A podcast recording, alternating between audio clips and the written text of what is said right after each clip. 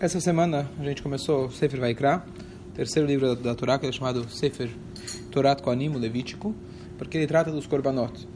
E uma das, das mitzvot que tem na nossa Torá, uma das 603 mitzvot, a Torá fala para a gente, Vechol korban minchatcha bamelach timlach. Os seus korbanot, vocês deve, você deve colocar melach. O que, que é melach? Sal. Sal. Todo korban, ele deve ir sal. E a Torá fala, velotashbit melach brit elokecha me'al minchatecha. Velotashbit é o mesmo termo usado para a destruição do hametz, que não deve ter, você deve acabar com o hametz, tashbito. Então não deve faltar de forma nenhuma o sal brit. O que quer dizer brit? O sal do pacto. O sal do pacto de, dos korbanot. E aí, dos korbanot. E termina, conclui a Torá dizendo: Alkol korbanchat akriv melach. Isso não se trata apenas da do mincha, que era um tipo de oferenda de farinha, mas todos os korbanot, todos os korbanot, você precisa colocar nele o sal. E tradicionalmente, hoje, que a gente não tem o korban, mas a gente tem a nossa mesa é considerado um altar, o nossa, nosso alimento é considerado, depende como você, né, como você come, mas o nosso alimento deve ser uma oferenda para Deus, então a gente na mesa sempre deve ter o sal. Então, a pergunta é qual que é o significado dessa mitzvah de sempre ter o sal? O korban para Deus está escrito inclusive nessa paraxá, que é um reach nichoer, é um cheiro agradável para Deus. E é óbvio que cheiro não é literal. Como o próprio Rashi ele traz, a ideia de que um, do, um dos, um dos korbanot está escrito reach nichoer, um odor agradável, é justamente com a queima das penas. Então, não tem cheiro pior do que queima de penas. É óbvio que o odor, o cheiro agradável, o aroma agradável é que Deus está feliz que você está fazendo aquilo que Ele mandou. Então, que história é essa que você precisa colocar sal? Deus precisa de sal? Uma salada com sal, sem sal? E a gente sabe que o sal para a gente faz toda a diferença, né? Mas qual que é o significado disso é, para é, é, para nosso dia a dia? Por que, que a Torá exige colocar o sal? Então, é curioso, eu queria fazer esse shiur, passar rapidamente sobre quatro explicações diferentes que tem sobre o sal e cada uma delas, na verdade, ela se enquadra dentro de uma outra camada da, dos comentários da Torá. A gente sabe que a Torá é chamada de Pardes. Pardes significa um pomar, mas Pardes significa também os quatro, é, os quatro níveis de interpretações da Torá, que é o Pshat, Pshat é interpretação literal, Remes são as dicas, muitas vezes também entre, entre elas as, a numerologia, etc. Drush, Drush é aquilo que a gente extrai da Torá, muitas vezes trazido na Gemara, Midrash também a parte homilética e Sod é a parte da Kabbalah, a parte mística. E depois a gente vai ver uma quinta parte mística. Quarta. Interpretação da Torá. Quatro níveis diferentes. Cada letra da Torá pode ser interpretada, interpretada em, Carlão, 70 facetas. E como o Kabbalah explica, cada uma das 70 também pode ser explicada de 70 facetas. E é uma coisa meio sem fim. Mas se a gente quiser é, categorizar quantos tipos de interpretações existe, cada uma delas vai se enquadrar numa dessas quatro. Ou que ela é referente ao Pshat, explicação literal, conhecido, por exemplo, como normalmente o Rashi, ele traz a explicação literal. Depois a gente tem o Remes, que são as dicas. Drush, Drush, tem algumas formas de entender o que quer dizer Drush, mas Drush é o que a gente extrai dali. E depois, Sod é a parte cabalística, certo? Depois a gente vai ver a explicação da Hassidut, e como a Hassidut, na verdade, ela não só que é, dá uma nova luz, uma nova explicação completamente é, é, inovadora, entre aspas, mas ela também ela penetra e ela faz, com a ajuda, você entender melhor cada uma das outras explicações. Vou explicar isso daqui a pouco. Alguma dúvida? Alguma coisa? Certo? Ok. Por que a gente coloca o sal? Então, o que, que vocês conhecem? Por que a gente coloca o sal na mesa? Qual que é o pacto que a chefe fez com... Feito. Então, a explicação... Tem Davi também, Tu-? Ah? Tem alguma coisa de Davi com sal? Com sal? Então a explicação mais conhecida, que essa não é o Pshat, não é uma explicação literal, é uma explicação já ligada ao Drush, Midrash. O que, que o Midrash fala do Urash, curiosamente ele traz, o Urash normalmente não traz o Midrash, mas o Urash ele traz, que quer dizer Brit Melach, o pacto que Deus fez no segundo dia da criação. No segundo dia da criação, as águas foram divididas. Simbolicamente, as águas de cima ficaram mais próximas da espiritualidade. As águas de baixo choraram para Deus. E elas falaram, por que a gente vai ficar aqui embaixo? Então Deus falou, não se preocupe que a sua água vai ser jorrada no altar e do seu sal e do seu sal, o seu sal vai ser, na verdade, eu estou fazendo um pacto com você, um juramento, de que do sal nunca vai deixar os meus korbanot, o meu alimento, minhas oferendas, Deus fala, sempre vai ter que ter sal. Esse foi o, o, o pacto que Deus fez com as águas de baixo. é, surge uma pergunta curiosa: por que, que Deus fez dessa maneira? Se as águas de baixo, se elas foram injustiçadas, por que ela recebeu uma compensação? Deus simplesmente poderia falar: bom, então não vou ter mais divisão. Que explicação é essa? Fica aí embaixo, mas vou te dar uma compensação. Óbvio que aqui tinha algo um pouco mais profundo, que Deus queria que o propósito delas que elas ficassem embaixo. Mas essa já é a explicação do Drush. Fala. Mas essa é a explicação talvez mais conhecida, mas essa não é a explicação do Pshat. O Pshat, explicação literal, que é então, Pshat? Pshat, explicação literal. Explicação mais simples, tá certo? Toda a história da Torá, você pode extrair uma lição. Toda a história da Torá, você pode achar um valor numérico que correlacionado com outra coisa. Toda a história da Torá, muitas delas, pelo menos, a, Guimará pode falar, ah, tem uma palavra aqui, em outro lugar tem outra palavra, você pode deduzir uma lei, etc. É, mas o Pshat é a história. Bereshit bara Elohim. Deus criou o mundo. Deus criou... Ah, Elohim significa uh, severidade. Pô, isso aí já é, pertence a Kabbalah. Não, Bereshit bara Elohim. Deus criou o mundo. Acabou. Não, explicação literal. Só precisa tomar cuidado com o literal, com o, e o porque o literal da Torá também tem regras. Porque, por exemplo, a gente não interpreta, por exemplo, como está escrito Yad Hashem, a mão de Deus.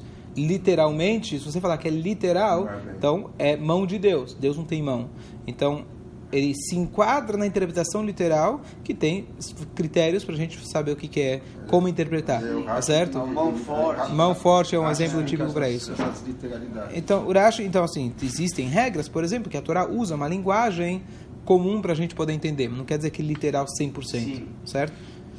Brit Elokecha, então fala pra gente o, Eb- o Ibn Ezra, tá certo? O Ibn Ezra, ele fala pra gente, o comentarista que também está nos Humashim, é, os Humashim mais sofisticados, ele traz o Ibn Ezra, é, e ele fala o seguinte, é, simplesmente, a gente tem aqui uma mitzvah, e de a gente servir a Deus. Eu vou fazer um paralelo que ele não traz, mas por que, que eu pronuncio as rezas com palavras?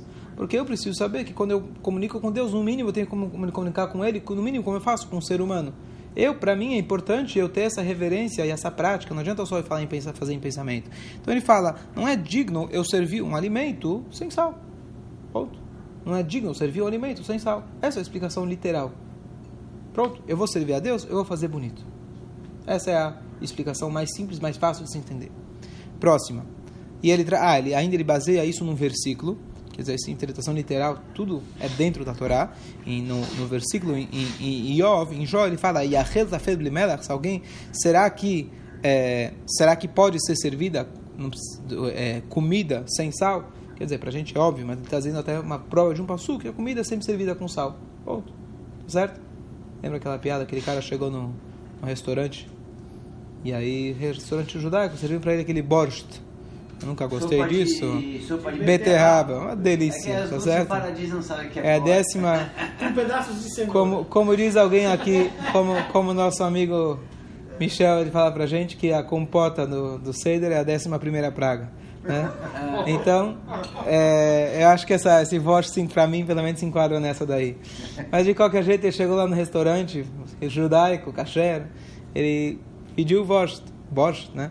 E aí, foi na hora de dele comer, ele chegou pro garçom, ele chegou pro garçom, água na boca hoje aí. Ele chegou pro garçom, garçom, experimenta isso aqui. O garçom fica pasmo, falou, poxa, a gente já serve aqui há 45 anos o mesmo borscht, a mesma receita. Por que, que eu vou experimentar? Garçom, experimenta isso aqui. Você não tem vergonha? Não, desculpa, não sei o quê. Insistiu, insistiu. Tá bom, vou experimentar. Aí o garçom vira para ele e fala, cadê a colher? Tá vendo? É. Tá certo? Ah, ok, voltando aqui ao nosso assunto, depois que o pessoal acordou. Então, comida sem sal não é boa. Sério, você Pô, faz. Tá com umas pedras estilo Cláudio. Ele gostou, você viu que ele gostou. Lógico, ele gostou. Ok. Depois nós temos. Depois nós temos a explicação do Moré Nevuchim, Uramba, Uramba Maimonides. Eu trouxe justamente no primeiro show que eu dei sobre essa, dessa semana uma coisa muito curiosa, mas que o Uramba ele tem um dos livros que ele escreveu, que é o Guia dos Perplexos que tem em português, que é o Moré Nevuchim. E ele veio, na verdade, com uma missão para especificamente para aquela época, uma vez que os jovens estavam se assimilando e a febre da época era a filosofia, então Rambam e outros, eles escreveram livros para aqueles que estavam perplexos.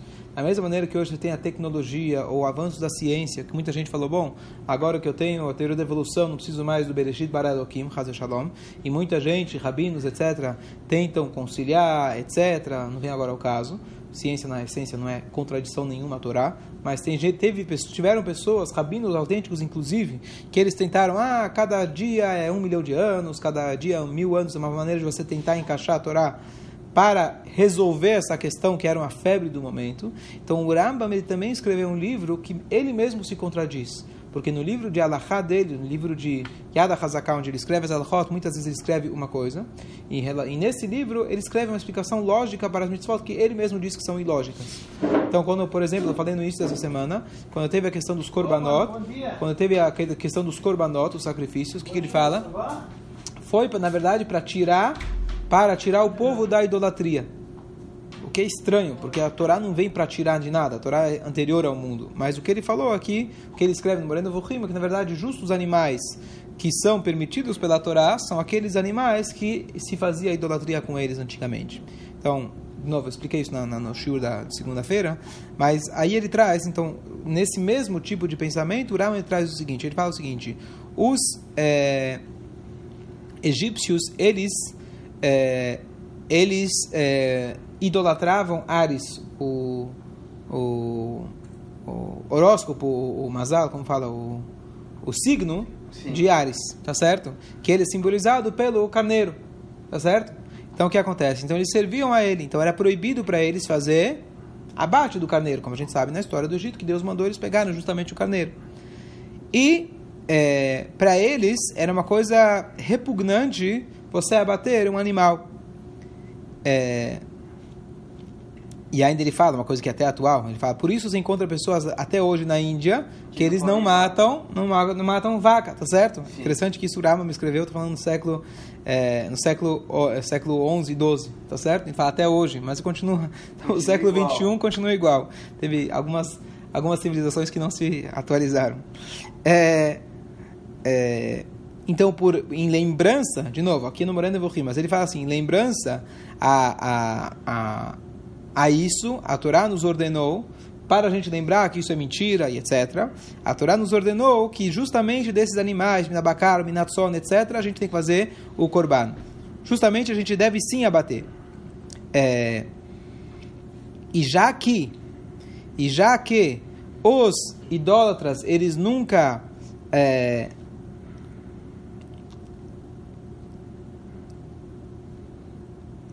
eles sempre ofertavam, ofertavam coisas doces com mel, especialmente com mel, essa era a forma de oferenda deles, é, e nunca tinha sal nas oferendas deles.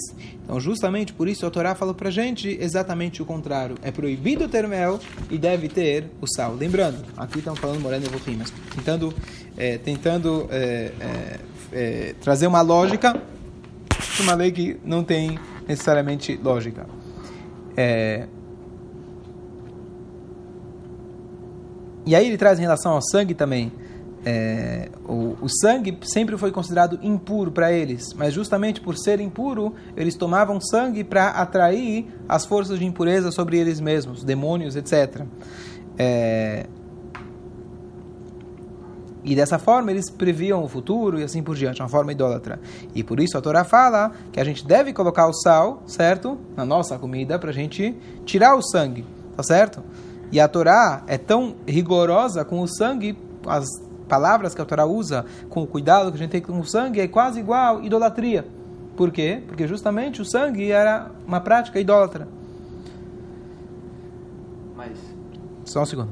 Certo? Então, essa é a explicação do do Moreno Evohim. Só um segundo. Fala. Na, na verdade. Depois.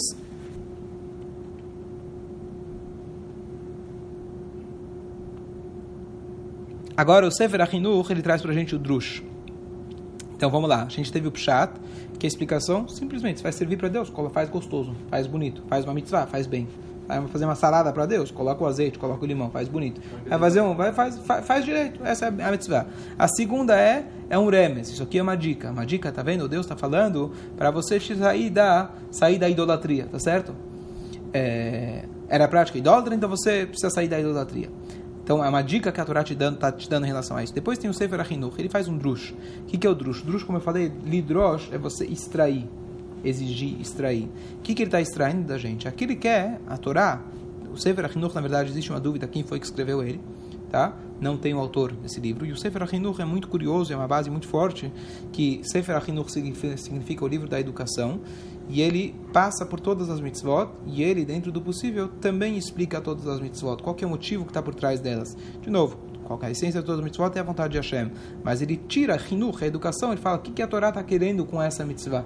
O que que essa, qual que é a essência da mitzvah. Então ele fala o seguinte, é, uma da, na, na, da, da, uma da essência, da parte essencial da, do Korban é, na verdade, a gente conseguir purificar, é, melhorar, refinar o nosso nefesh, a nossa alma. O que é o Korban? A maneira de você se aproximar de Hashem. Então ele fala, para a gente conseguir despertar a nossa nefesh, nós vamos servir para Deus aquilo que é gostoso para a gente. Quer dizer, a primeira explicação falou, serve para Deus direito. Essa explicação já está te dando uma explicação mais é, ética e moral, dizendo, olha, a partir do fato, do momento que você vai colocar sal no korban, vai fazer com que você entenda esse conceito, interiorize esse conceito de que quando você vai servir a Deus, você vai servir direito. Quer dizer, não é só que para Deus tem que servir direito. Isso vai fazer com que você se torne uma pessoa mais refinada. Quando você vai servir a Deus, vai servir para Ele direito. Além disso, tem mais uma, uma, uma dica no Melech, no sal, que o Melech, o sal, ele, ele, é, ele ajuda, na verdade, a, a, a, fazer algo durar por muito mais tempo. Você salga a carne, como se fazia antigamente, tá certo? Ela faz o, a, algo durar. Mas também, é, e assim também ele fala a, o sal, para a gente, simbolicamente, o korban, o que, que ele está fazendo para a gente? Um sal. Está fazendo com que nós possamos durar bastante. Tanto é que tem todo aquele midrash de que Deus chegou a uma pessoa que pecou. O que, que ele faz? Então Deus perguntou para a Torá, Deus perguntou para a profecia, Deus perguntou para os anjos, se não me engano, o que, que faz uma pessoa que, que, que peca? Então, um, não lembro quem foi quem, mas um respondeu, tem que morrer. Se, um, uma pessoa pecou, ele tem que morrer. Você fez, a Deus mandou fazer, ah, você não fez. Acabou, acabou a tua missão. O que, que diz a Torá? Então Deus foi perguntar para a profecia, cada um falou uma coisa até. E a Torá falou, o que, que vai fazer uma pessoa que pecou? Vai trazer um sacrifício, ele vai ser poupada. Então, o Korban, ele vem, na verdade te ajudar a você poder se perpetuar, você poder durar mais. E por isso a Torá fala, coloca o sal para você lembrar desse conceito. Esse é a dica que nós temos, a dica, a lição que nós temos do, do Korban, do Melach. Depois, nós temos o Rashi. De novo, curiosamente, o Rashi aqui está trazendo a explicação do Midrash para a gente, que é aquela do pacto que Deus fez no segundo dia. Depois, o Ramban, Nachmanides, ele fala o seguinte: O que, que é de onde vem o sal? O sal vem da água. Vem o sol, estou lendo para vocês, e através do sol, né, quando você faz aquela, é, você faz aquela é, extração de sal, como tem o um nome para isso? Não é, não é de salinização, não. Não estou falando da salinização, você quer tirar o sal da água, mas você está fazendo na salina, bom, esqueci, salinas, né? salina, obrigado, salinas. Então, através do sol, você está fazendo com que sobra o sal, que seja feito o sal. Por um lado, a água, da onde vem o sal, ela alimenta a terra, ela irriga a terra. E depois que virou sal, o que acontece? Pelo contrário, o sal, ele destrói. Se você jogar sal na terra, ele vai destruir. E aí você não vai poder, Sodom, por exemplo, certo? O mar morto né? Não tem vida. Por que, que, ele é morto? Não tem vida, porque pela quantidade de sal. O único que curte lá é o cara que vai de turista, fica dois, três minutos, tira uma foto e vai embora. Porque quem vai mora em Israel não vai nunca mais lá. É legal para tirar foto. Depois você sai todo, todo machucado. Se você tem um machucado na pele, vai, né? lembrar bem vai lembrar muito bem. Então, é um mar morto. E agora.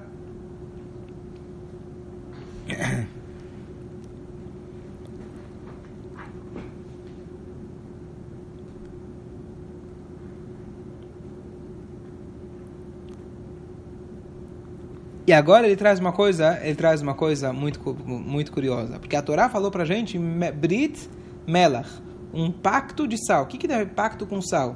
O acabou de explicar que foi um pacto no segundo dia da criação. Tudo bem. O Ramban, no Nachmanides, ele fala o seguinte: ele fala, o que, que é um pacto? Pacto significa a gente, oh, vamos dar a mão, vamos fazer um contrato. Se você cumprir o seu contrato, ótimo, então eu vou sair ganhando, você vai sair ganhando, está tudo bem. Então vamos, esse contrato foi bom. Se você descumprir o contrato, ó, Ivaismir, tá certo? Essa é a ideia de você fazer um pacto. Pacto é, estamos combinados. Ele vai servir para os dois lados, para garantir para a gente ganhar e, caso contrário, certo? Ele vai destruir, tá certo? Então o sal ele tem essa característica. Por um lado, ele vem da água. Ele diz, na verdade aqui ele não traz a ideia. Ele poderia se juntar, mas ele não traz aqui essa ideia. O próximo, o o o, o, a vai trazer isso. Mas por um lado ele vem da água, que a água vem vem trazer vida, tá certo? E por outro lado, o melach ele destrói a vida. A água irriga o campo. O sal que vem da água, ele destrói o campo. Então a ideia de um pacto é justamente essa. Qual que é a ideia de um pacto? Você, se você fizer o pacto de Hashem, se você fizer as mitzvot de Hashem, então tudo bem, isso é igual ao sal, o sal vai te ajudar e etc. Agora, se é igual ao sal que vem da água, que a água irriga e traz vida. Agora, se você descumprir com o pacto de Hashem, então vai ser como sal que destrói. Essa é a, a linguagem do Nachmanides.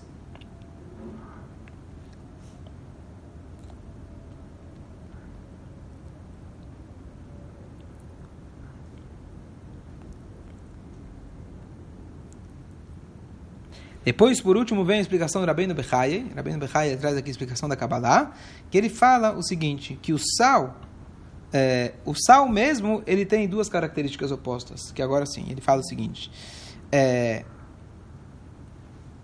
uma delas é a água e outra é o fogo. Com o fogo, ou seja, com o calor, você faz, é, você faz ele se tornar sal, tá certo? Com o calor, a água evapora, se torna sal. E naturalmente ele vem, estou tentando ler aqui, e naturalmente ele vem com a água, que a água simboliza, certo? O resto da bondade, etc. Então o que acontece? O, o, o sal, por si mesmo, ele tem as duas características opostas, de água e fogo. Que isso são, na verdade, a característica de bondade e severidade. E aí, por isso ele diz, por isso, fala Kabbalah, por isso o sal precisava estar em todos os korbanot, porque através disso que o mundo ele vai continuar. O mundo, na verdade, a gente sabe, quando Deus ele quis criar o mundo originalmente, Bereshit bara Elohim, justo falei antes, Deus criou o mundo com Elohim, que é o nome de severidade, e lá na frente está escrito Beyom Asot Hashem Elohim Eretz. No dia que Havai, Yud Kei Vav Kei, o tetragrama, Elohim criou o mundo. Porque começou com Elohim, depois fala Hashem Elohim. Então diz para a gente o Midrash que no início Deus queria criar o mundo com severidade. Também comentei recentemente sobre milagres. Ele queria criar o mundo com severidade. Deus ia se esconder completamente. Ele viu que o mundo não ia conseguir, não ia ter sustenta, sustentabilidade. Então Deus ele colocou também a dose de reza, da dose de bondade. Ou seja, o sal, ele justamente, ele justamente simboliza o olam Brit Melach Olam. O que, que é, o, que, que é o, o, o, o sal? Ele simboliza essa mistura fina que Deus fez entre a bondade e a severidade. E por isso, na verdade, quando a gente faz o Korban, a gente faz o Korban, a gente faz na mesma estrutura na qual o mundo foi criado, de Chesed e Gevurah. Ah, posso fazer uma pergunta idiota? Só um segundo, só um segundo. E assim, ele fala a mesma coisa. Olha que coisa curiosa. O sal, quando você, quando você come sal puro, tá certo? Ele é ruim, ele é horrível. Mas se você comer um alimento sem sal, também fica horrível. Fica horrível. Então o que acontece? Justamente o sal, ele simboliza esses dois de várias formas. A água do sal irriga, o sal destrói. O sal ele faz é, uma comida poder durar muito tempo. O sal sozinho ele é horrível. O sal na comida, ele faz a, a comida, é, a comida tá mais saborosa. E assim por diante. Então é muito curioso essa ideia. Talvez lembre um pouco até a cebola, né? Que a cebola crua é amarga. A cebola é, cozida. cozida, ou melhor ainda na, na fogueira, fica doce. Certo? É muito curioso. E ela também só dá gosto para os outros, etc. Então, ele tem, na verdade, o sal, ele tem essas duas características. E através do e através do korban, na verdade, a gente está lembrando essa ideia de como Deus criou o mundo. Ok. Por isso que eu falei... E por último, a explicação da Hassidut, explicação muito bonita, que é o seguinte, trazendo agora para o nosso dia a dia. coisa curiosa de que quando você estuda conforme a explicação da Hassidut, diretamente você faz uma viagem atemporal. Que uma das grandes dificuldades quando a gente estuda de Korbanot ou Mitzvot, que não são práticas no dia a dia, você fala, pera, tudo bem, posso passar uma vida inteira estudando sobre o sacrifício. E o que, que tem a ver comigo? Então, conforme Hassidut, você vai direto à essência da, da mitzvah, que diretamente isso não faz diferença, é completamente atemporal. Então ele fala o seguinte, ele traz a passagem do Tânia, que não faz muito tempo que a gente estudou, mas que tem dois tipos de, é, duas formas que a gente pode agradar a Kadosh Baruch Hu. Uma é uma forma, analogamente, analogicamente falando, é seria uma forma doce, e a outra forma salgada. A forma doce, certo? Gostar de doce, qualquer criança gosta.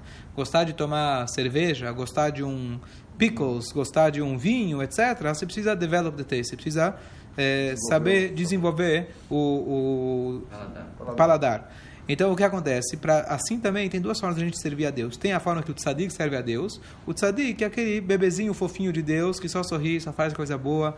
O filho tzadik, de, de, aquele tzadik é o filho que todo mundo adora. Agora, quem é o outro? O outro é aquele pepino azedo. Certo? Você pega ele puro, tá certo? Esse cara é um cara difícil, tem tendências, tem dificuldades, etc. O Tânia está tá, tá trazendo isso no contexto de quem lembra de que uma pessoa pode ficar muito triste dizendo, bom, eu tenho etc. e toda vez eu caio, etc. Então ele fala, sabe, justamente pelo contrário. Você consegue de certa forma, fazer um, despertar um, um, prazer em Hashem, igual que alguém pega uma pimenta fresca e faz ela, prepara ela e fica uma delícia. Justamente por você ser amargo, você consegue tá, desenvolver, você superando as suas dificuldades, você tendo o Yetzirará e você sabendo administrar ele, você sabendo superar e assim por diante, você está trazendo um prazer muito mais profundo para Hashem. Isso que o Tânia fala para gente. Então, na verdade, aqui agora explica para gente tudo que a gente falou uma maneira muito mais profunda. O que é o corban? O que é o sal do corban? O sal aqui, a alusão do sal, é essa ideia de de algo amargo, tá certo? O sal por si, ele é horrível. Então você pega um urachá por si, um mal por si, ele é amargo, ele é ruim. É igual o sal. Mas ao mesmo tempo, se o sal ele for bem usado, pelo contrário, o sal não só querer ah, eu neutralizei o sal. Pelo contrário, o sal agora fez, deu todo o gosto. Então a mesma coisa, na verdade, em relação ao Korban. O Alter Rebbe explica no Tânia, no, no Torah, a famosa frase que revolucionou essa ideia de Korban. De Korban, que hoje todo mundo já sabe, conhece, mas Korban significa Karov, proximidade. A Torá fala Adam que akriv mikem, um, um homem que, que ofertar de vocês, não um de vocês que ofertarem. Aqui o Alter Rebbe conclui que todo Korban, na verdade, é de você. O Korban tem que vir de você. Muito mais o foco do que o animal, o foco é no sacrifício. O sacrifício tem que vir de você. Como expliquei na segunda-feira, toda a ideia do Corban tem vários tipos de sacrifícios. Tem uma pessoa que ele é mais carneirinho, tem uma pessoa que ele é mais um, um boi chifrador, um touro e assim por diante. Mas a, a, trazendo isso agora para a ideia do sal, na verdade, como a gente se aproxima de Hashem, Karov, como que eu vou me aproximar de Hashem? Eu tenho o sal. Toda vez ele, Deus, ele criou um mundo na qual ele criou o sal. Deus não criou o um mundo do doce, Deus não criou o um mundo onde só tem o bem, tzadikim, etc. Bem pelo contrário, foi aqui que ele quis fazer a sua casa, no mundo de dificuldades, no mundo de desafios. Essa é o motivo da, na qual ele criou o mundo, para que tenha o livre-arbítrio. E além do livre-arbítrio, não é para testar a gente, mas esse, esse é o verdadeiro prazer para Hashem, é o sal. Sal é, simboliza o verdadeiro prazer, aonde ele por si é amargo, o mundo por si pode ser muito cruel, como muita gente fala, o mundo é corrupto e assim por diante. Olam, mundo, significa re'elem, ocultação. Então, quando alguém fala, poxa, eu estou desiludido com esse mundo que Deus criou. Bom dia, bem-vindo. É, desde o Tzimtzum Arishon, desde o primeiro momento onde Deus criou, que decidiu se é, ocultar e criar o mundo, esse é seu resultado. O mundo é assim. Agora, qual que é o nosso, qual que é a nossa, qual que é a nossa reação a isso? Então, o mundo vai falar, bom, o mundo é assim, então eu vou entrar na roda e vou estar tá na mesma. Ou não. A Torá fala para a gente, é justamente nesse mundo tão cruel, tão difícil, tão complicado, que eu quero que você ainda assim transforme esse sal. Não ignore o sal. Pegue esse sal e transforme ele num alimento, é, num alimento maravilhoso. Então agora, olha que curioso. Essa explicação, que é a explicação do Tânia, por isso que eu fiz questão de dar esse shura, além da questão do Melach, que para mim é uma coisa, esse tipo de shura é o que eu mais gosto, de você passar por todos os níveis de interpretação da Torá, que explica para a gente como funciona a, a, esses níveis de interpretação. Mas olha o que, que é a Hassidut. Hassidut, você tem várias explicações, o que são, várias analogias, o que, que é Pshat, Remes, Durush Sod. Tem aquela que o Pshat é o concreto, Remes, etc., com, com, com, os quatro, quatro elementos, natureza e assim por diante. O que, que é o Tânia? O que, que é a Hassidut? Hassidut é como uma vela Uma vela, na verdade, ela não acrescenta nada num quarto escuro. Ela não acrescentou nenhum objeto. Ele simplesmente acendeu uma luz que, através dela, você consegue enxergar todo o resto que já estava lá presente. Hassidut, Baal Shem Tov, 300 anos atrás, ele não veio inventar nada de novo, senão não seria a Torá. Ninguém pode inventar nada. O que ele fez, ele foi acender uma luz, que através dessa luz você consegue enxergar todo o resto melhor. Então isso a gente vê em várias camadas, não só dentro da Torá, mas você vê isso uma vez que o Baal acendeu a luz, por exemplo, da alma do judeu. Todo mundo começou a enxergar que realmente um judeu é uma alma, não é simplesmente se ele sabe ou não sabe, se ele cumpre ou não cumpre, e assim por diante. Mas isso, se o, o aspecto onde ele começou, a, a, a, a, a ideia de Hassidut começa a partir da Torá, então, com as interpretações dentro da Torá. Então olha que fantástico, olha, vamos ver junto. A gente falou, vamos repassar agora sobre aquelas explicações. A explicação do Rashi. No segundo dia da criação, Deus separou as águas. E por isso, então, ele fez um pacto. Olha, estou te consolando, coitadinho desse mar. Estou te consolando, colocando aqui o sal nos corbanot. Tá bom. Historinha bonita, tá certo? Não, você não está entendendo. Deus separou as águas no primeiro, no segundo dia da criação. O que, que significa separar as águas? Deus separou entre o espírito e a matéria. E Deus não podia simplesmente falar para o mar, mar, sabe o que? Me arrependi, acho que você tem razão, deixei você de lado, não é justo, não é legal, então vamos, vou te colocar aqui para cima. Não, Deus está falando, você não está entendendo. Eu te separei com intuito. Eu coloquei as águas de baixo, significa a materialidade, os desafios, os problemas, os suras, a minha ocultação, para que através de você água, eu possa extrair de você o, o, sal, na qual esse sal vai, não vai ser algo negativo, pelo contrário, ele vai temperar os korbanot e você vai poder se aproximar de mim. Então, olha, olha como é muito mais profundo. Você pegou a explicação do Rashi, que simplesmente falou uma historinha entre aspas no segundo dia da criação, e aqui você falou, não, você não está entendendo. Essa historinha simboliza o que é Korban. Essa, essa historinha simboliza toda a nossa história. Aqui o Rabino, o, o, o, o Rabino Bechai, aqui foi que trouxe, que ele falou que assim foi a criação do mundo, com Chesed e Givurah, tá certo? Acaba lá. Você, vai, você entenderia essa explicação como uma coisa à parte da Torá, entre aspas. Deus mandou colocar sal, sal é Chesed, é Givurah, simboliza essa mistura fina. Ok, tá bom. Não, Rastut fala, você não está entendendo. Essa é explicação e a origem de tudo. O que é Corban se se aproximar de Deus? Para que Deus fez o Corban? Para que Deus fez o mundo? A ligação entre Corban e criação do mundo é intrínseca. Não é simplesmente, ah, Corban está em sal porque quando Deus criou o mundo tinha sal, que é esse equilíbrio do bem e do da, da e do Chesed. E o que, que, tem a ver uma coisa com a outra? Não, ele está dizendo para você com a explicação da Chessedut que a criação do mundo foi com esse intuito. Inclusive está escrito, se não me engano, qual, não me engano qual é a frase, que o mundo não foi criado somente para poder fazer os korbanot. O, o, mundo, a gente sabe, são três pilares que o mundo está de pé. Torá, Avodá. Avodá significa o serviço, o serviço no Beit HaMikdash. Ou seja, o mundo inteiro foi criado para isso. Então é óbvio que a maneira que o Corban vai ser, ele vai espelhar a criação do mundo. O mundo foi criado nesse equilíbrio onde Deus ele se oculta justamente. Por que, que ele se oculta? Para justamente colocar para a gente o sal, colocar para a gente os desafios, mas ele deu uma dose de bondade para a gente não, não, não, esquecer da nossa missão. Então olha como a gente vê a mesma explicação agora com a Hassidut, tomou uma uma, dimensão completamente diferente. Pega, é, pega o Ebenezer, o mais simples de todos. Quando você vai servir a Deus, você vai colocar sal. Você vai servir uma salada para um rei, você vai colocar temperar bonito. Você vai servir a Deus, você vai colocar sal. Simples, a mitzvah é muito simples. É muito além disso. Quando você vai servir a Deus, ele precisa do teu sal. São as mesmas palavras que eu estou falando. Quando você vai servir a Deus, Ele quer o teu sal. Ele quer aquele teu esforço. Ele quer, ele quer aquele teu desafio. Deus precisa do teu sal. Deus precisa do... do, do, do assim, a explicação da Ebenezer. Você vai servir a Deus, coloca sal. Tá, tudo bem. Deus é uma coisa. Um rei... Pessoa, se fosse um ser humano, eu até entendo. Ah, tem que ser igual. Mas por quê? Não, esse é todo o intuito nosso aqui. Nós estamos, através do Corban, se aproximando de Deus. Como que Ele quer o nosso Corban? Como que Ele quer a nossa aproximação? No, no, no Corban, no sacrifício físico, você colocava o sal físico. Mas a ideia que está por trás de tudo isso é quando você vai servir a Deus, Ele quer o teu Yitzharará, Ele quer aquele teu desafio, Ele quer aquela tua superação. Olha como, de novo, as mesmas palavras do Pshat, olha quão profundo ele foi. Depois, a explicação do do Moreno Evohim. Olha que fantástico. Pegou, a gente falou, Moreno Evohim é tão estranho, tão esquisito, entre aspas, tão diferente, que ele fala, não, é para tirar o povo da idolatria, e por isso tinha o sal. Vamos reler de novo. O que, que é idolatria? A idolatria é esse mundo, são os desafios desse mundo.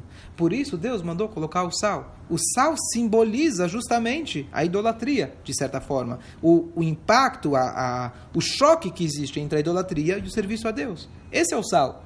Por isso que precisa ter sal. Ah, Deus precisava do sal para tirar o povo da idolatria? Sabe o quê? Deus podia falar, sabe, não quero idolatria. Está acabado, preciso fazer um sal, para porque eles colocavam sangue, preciso do sal. Que história é essa? Não, toda a ideia do sal simboliza a pessoa sair da idolatria. O mundo foi criado justamente para isso, para você abandonar o egoísmo, a idolatria e etc. E você servir a Deus. Por isso é essencial que você não tenha o sangue, você tenha o sal. Então é muito mais profundo, essas mesmas, concorda? Entendeu? Essa mesma interpretação, olha como agora ficou muito mais claro, muito mais vivo e muito mais falando conosco. Hassidut, você faz, de repente, essa ideia, não são explicações assim teóricas, bonitas sobre para um curso de filosofia é, de Torá, mas e sim está falando conosco. Todas as explicações agora se convergem, elas chegam nesse mesmo assunto de que nós estamos aqui para servir a Deus com as dificuldades. Olha, olha o Sefer Achinuch. O Sefer Achinuch falou para a gente, Deus ele quer que através da mitzvah, da mesma maneira que você, você é, é, vai ser, você serve um prato de comida é, gostoso, então você vai servir para Deus. Deus quer mostrar para a gente como a gente deve também servir a Deus com, é, é, é, com amor, com, com amor e etc. É, e assim, então, então, é a mesma coisa, tá certo? O nosso serviço a Deus tem que ser dessa forma. E aqui vamos agora apreciar melhor todas aquelas características que a gente falou do sal. O sal, ele estraga. A água irriga. O sal faz durar. O sal por si é ruim. Então, essa, esse, essa, essa, extremos os extremos opostos que o sal simboliza é a criação do mundo é justamente a criação do mundo. Esses opostos, aonde você fala, peraí, eu tenho Yetzirará, poxa, esse Yetzirará é horrível, todo dia ele me estraga, todo dia ele acaba comigo. Você fala, sim, perfeito, mas não joga ele fora que ele também é muito bom. Ele vai fazer com que você possa servir a Deus com muito mais afinco. Ele vai fazer com que você todo dia vai ter que se, se, eh, se desafiar mais e você crescer mais ainda. A ideia que perpetua o sal é fazer com que vai ter um gosto especial para Deus. Então, olha como essa explicação da Hassidut permeou em todas as explicações e deu uma luz completamente nova. Para mim, esse tipo de shiur, eu escutei de um grande rabino esse shiur, para mim é o que mais, assim, é um dos mais impactantes essa ideia de o que que é Hassidut. As pessoas não entendem e só através desse shiur a pessoa entende. Só, só só como pessoas escutam Hassidut, acham que isso é mais uma explicação, explicações bonitas. Ah, Hassidut trouxe aquele negócio de ah, Beit Rabat do mundo inteiro, é muito legal. Você não entende que tudo parte de uma filosofia extremamente profunda e ela se enquadra, ela não só se enquadra, faz parte essencial da Torá toda essa filosofia parte da Torá. Então o Baal Shem ele começou explicando a Torá. A partir da Torá, que você tem os comportamentos é, baseados na, na, nessa, nessa luz que a Hassidu trouxe para o mundo. E mais um ponto crucial, tem aqui, como a gente acabou de ver, vários comentaristas. O Even Ezra gosta, por exemplo, ele é clássico pelo Pshat. Você tem o Rabbeinu Bechaia, que ele é clássico pelo, pela Kabbalah. Você tem vários mestres da Kabbalah. Então muita gente fala, bom, eu me identifico mais com o Remes. Tem pessoas que gostam de numerologia. Tem gente que gosta, eu gosto muito de Midrash. Tem gente que gosta de livro de Midrash. Tem gente que gosta de interpretação simples, literal. e Cada um tem. Assim a Shem criou, na verdade, as, os, quatro, os quatro níveis de interpretação da Torá, eles correspondem também aos quatro elementos natureza, correspondem a quatro tipos de pessoas diferentes, e assim por diante.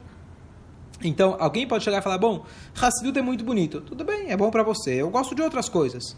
Mas aqui a gente vê que Hassidut, a partir do momento que você estuda ela, ela permeia em todas as camadas. Uma das coisas importantes de se lembrar é de que Chabad, Hassidut, etc., é uma filosofia. Existem os costumes Chabad, que isso pode dizer que é exclusivo. É exclusivo para quem segue essa linha, etc. E cada um tem que respeitar a sua linhagem, Sim. a sua, etc. Mas a filosofia, ela serve para todos. E aqui é o melhor exemplo para isso. Ela permeia em todos. Não é que eu estou querendo vender uma mercadoria, de falar, olha, o meu creme, o meu shampoo, ele é tão bom que você vai gostar. Eu falo, não, já tenho o meu shampoo, ele é autêntico, verdadeiro, não é made in China, made in Paraguai, deixa eu usar o meu. Você não está falando, eu estou te falando para você colocar um ingrediente no teu shampoo, você vai ver como ele vai funcionar melhor. É isso que eu estou falando. É um continuador. um continuador, obrigado, um continuador. Ele, você vai perceber perceber como que esse ingrediente vai enriquecer o teu, o teu conhecimento. Não estou extraindo nada de você, só estou acendendo uma luz para você enxergar o teu. E não tem, para mim, exemplo melhor, para mim o mais legal de tudo isso não é o sal, não o sal. Mas como essa interpretação iluminou todas as outras. Trazendo mais um exemplo, o Rabino Jonathan Sachs, eu contei inúmeras vezes essa história, mas quando finalmente se convenceu, teve uma reduto com o Rebbe que o judaísmo autêntico, verdadeiro, aláhico é a verdade, ele finalmente, depois ele era jovem, escreveu para o Rebbe e falou, olha, gostei muito, estou convencido que essa é a verdade, mas sabe o que? Eu não quero abrir mão de Bach e Mozart. Para mim, a história, a geografia, a ciência, isso aqui é muito forte para mim, eu não vou abrir mão disso. E o Rebbe, para ele, falou o seguinte, saiba, em outras palavras, mas saiba de que quando você estudar a Torá, você vai apreciar Mozart de Bach muito melhor. É certo? Então, não para nós, não estou falando que a gente precisa ir lá estudar Mozart de Bach, mas uma pessoa que veio desse background, quando você estuda a Torá, você vai iluminar todo o resto. Aquele, a mesma coisa, o cara que fazia meditação é, ori, é, é, Budista, é, etc. E, e aí ele veio para a Torá. Então deu, o Rebbe falou para ele: cacheriza isso e traz para a Torá. Não é para eu estudar isso, mas quando você estuda a Torá, você fala: uau, aqui também tem verdade. Mashiach, o que, que ele vai fazer? Ikarei lechol ha'amim. Todos os povos, eu comentei recentemente, o que vai acontecer com as religiões? Todas as religiões, quando Mashiach chegar, tudo vai sumir? Tá certo? Então olha que coisa bonita. Tudo que é verdadeiro veio da Torá. Tudo que é mentira vem parte do mundo onde Deus criou, onde Deus se ocultou. Então, em cada religião, com certeza tem um aspecto de verdade. Quando Mashiach chegar, aquilo vai brilhar. Deus vai, vai colocar o holofote nas coisas verdadeiras que estão espalhadas, as faíscas divinas que, quando quebrou, Shvirat Akidim, foi para todo lado. Então tem coisas boas em tudo onde Deus criou. Então, mas tá, tem muita coisa que onde você tem, mesmo não pegar talvez o Corão, com certeza tem conceitos Certo? Lógico. Certo? É, o, mesmo do cachorro da parte da, Então, do... o que acontece? Só que a Torá vai iluminar, justamente, vai filtrar. Então, nesse mesmo conceito, então, Hassidut vem e ilumina todo esse resto. Então, isso aqui aconteceu, essa revolução que Hassidut fez foi através da Torá, mas isso também permeou em todas as camadas, no comportamento. Hassidut veio fez a ideia de Hidur Mitzvah, você cumprir a Mitzvah com mais Kavaná, e assim por diante, é, a maneira de você aproximar, olhar para um judeu, olhar para o interior dele. Não veio falar, olha, agora nós, nós temos mais um novo caminho. Nosso caminho agora a gente olha para a alma. Não, olhar para a alma significa todo Yodi, você vai olhar para a essência dele. Então essa foi a grande revolução da Hassidut e para mim, eu já fiz outro shur a respeito disso, quem lembra da, da, da, sobre um versículo da Torá logo em Bereshit, porque que Deus criou, quando Deus criou a Havá, ele falou, Eselo Ezer Kenegdo, farei uma ajuda contra ele. Tem quatro níveis de interpretação, e depois a gente revê isso conforme a Hassidut. O Rebbe tem um, um, uma sihá muito famosa que foi nisso que é baseado, e o Rebbe explica, chama Kuntras Inyanaj Torá da Hassidut.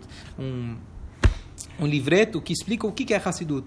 Basicamente, ele pega a primeira frase que nós temos no Sidur Modeanim, ele explica por que, que se fala Modeanim. Então, Pshat, fala Modeanim, porque você agradece que tua alma voltou. Remes, Drush, Sod, e depois ele traz a explicação da Hassidut, e ele faz essa mesma coisa. Ele repassa, revê o Modeani conforme todas as interpretações, e você fala, uau, agora eu entendi de uma maneira completamente diferente. O meu sonho, na verdade, é eu conseguir fazer isso. Já tentei várias vezes, finalmente encontrei esse shiur, e fazer isso em todos os assuntos. Pegar, fazer, passar pelas quatro camadas, e pegar a interpretação da Hassidut, e voltar e revisitar cada uma delas. Então, aqui a gente fez um exercício é, mental profundo, espero que vocês conseguiram captar, e vamos lá.